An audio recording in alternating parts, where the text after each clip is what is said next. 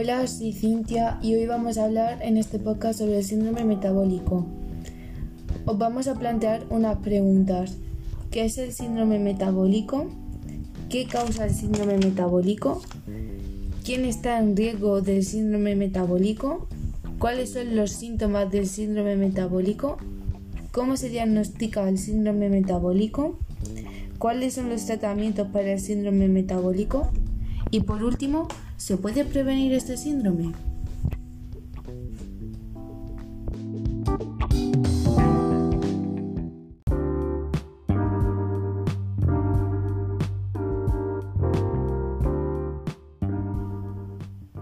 En primer lugar, conoceremos qué es el síndrome metabólico.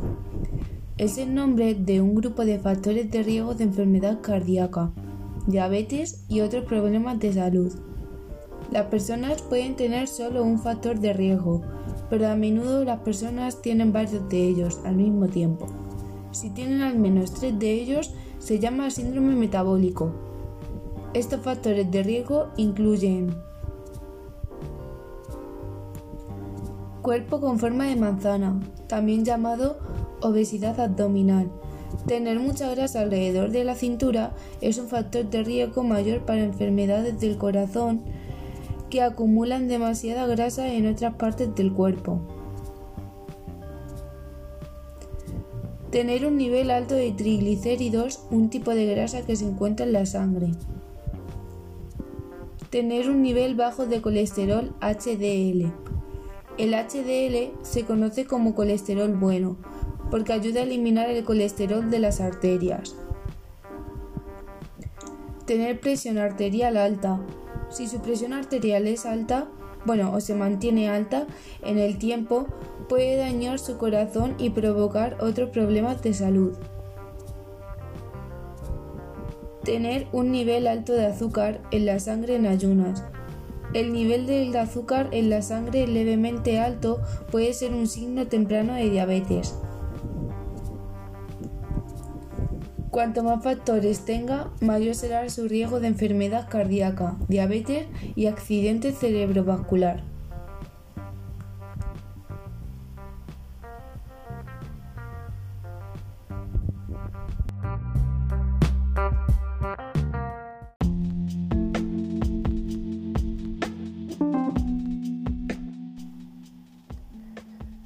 En segundo lugar, hablaremos de qué causa el síndrome metabólico. Sobrepeso y obesidad. Un estilo de vida inactivo. Resistencia a la insulina. Afección en la cual el cuerpo no puede usar bien la insulina, que es una hormona que ayuda a proveer el azúcar en la sangre a las células para darles energía. La resistencia a la insulina puede conducir a niveles altos de azúcar en la sangre. Edad su riesgo aumenta a medida que envejece. Genética, origen étnico y su historia familiar. A menudo las personas que tienen síndrome metabólico también presentan un aumento en su coagulación de la sangre e inflamación en todo el cuerpo. Los investigadores no saben si estas afecciones causan el síndrome metabólico o si lo empeoran.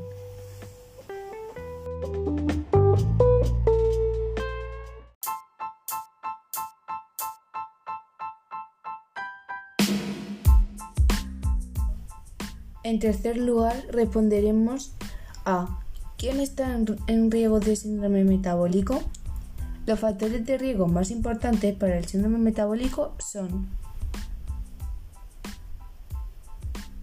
obesidad abdominal, estilo de vida sedentario, resistencia a la insulina. Ciertos grupos de personas tienen un mayor riesgo de síndrome metabólico como algunos raciales y étnicos, los mexicoamericanos tienen la tasa más alta de síndrome metabólico, seguidos por los blancos y los afroamericanos. Las personas con diabetes y las personas que tienen hermanos o padres con diabetes. Mujeres con síndrome de ovario poliquístico. Personas que toman medicamentos que causan aumento de peso o cambios en la presión arterial el colesterol en la sangre y los niveles de azúcar en la sangre.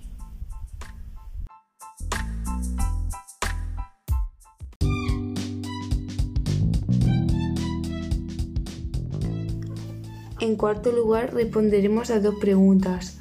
¿Cuáles son los síntomas del síndrome metabólico y cómo se diagnostica este síndrome?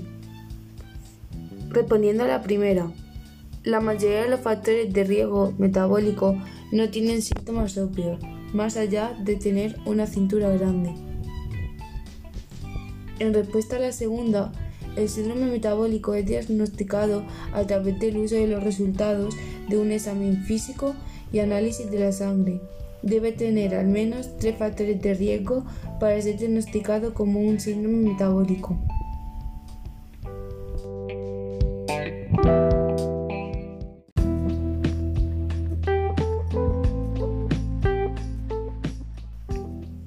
En quinto y último lugar, responderemos a dos preguntas. ¿Cuáles son los tratamientos para el síndrome metabólico y ¿se puede prevenir este síndrome? En respuesta a esta primera pregunta, el tratamiento más importante para el síndrome metabólico es tener un estilo de vida saludable para el corazón, que incluye un plan de alimentación saludable.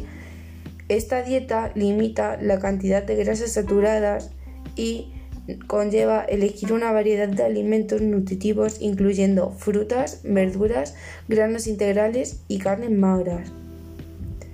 Llegar a tener un peso saludable. Controlar el estrés. Hacer actividad física regular. Dejar de fumar o no comenzar si aún no fuma. Si estos cambios en el estilo de vida no son suficientes, es posible que deba de tomar medicamentos, por ejemplo, medicina para bajar el colesterol y la presión arterial.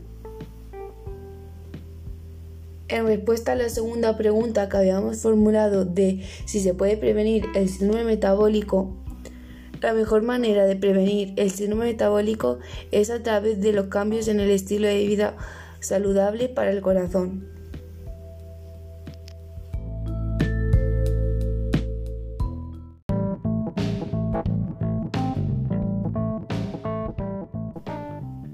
Finalmente, esto ha sido todo por hoy sobre el síndrome metabólico. Si alguien tiene alguna duda, no duden en preguntarlo.